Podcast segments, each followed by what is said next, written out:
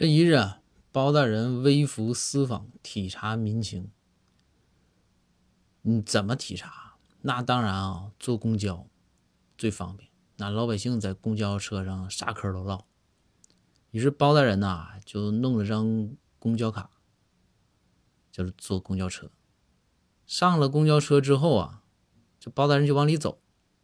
这公交司机就说呀：“哎，读卡。”包大人一想，这是啥规矩呢？包大人张大嘴就说：“卡。”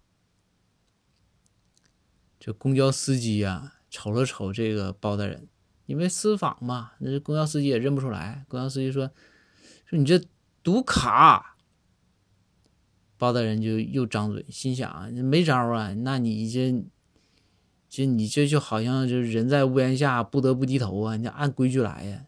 包大人也挺委屈，包大人就又说了一句：“卡。”这公交司机都气乐了。公交司机说：“用这个，用这个，指着那个读卡器，用这个读卡。”包大人合计：“我这，哎呦，我这太跌份了，下次再也不微服私访了。”于是啊，包大人蹲下来，对着读卡器说：“卡。”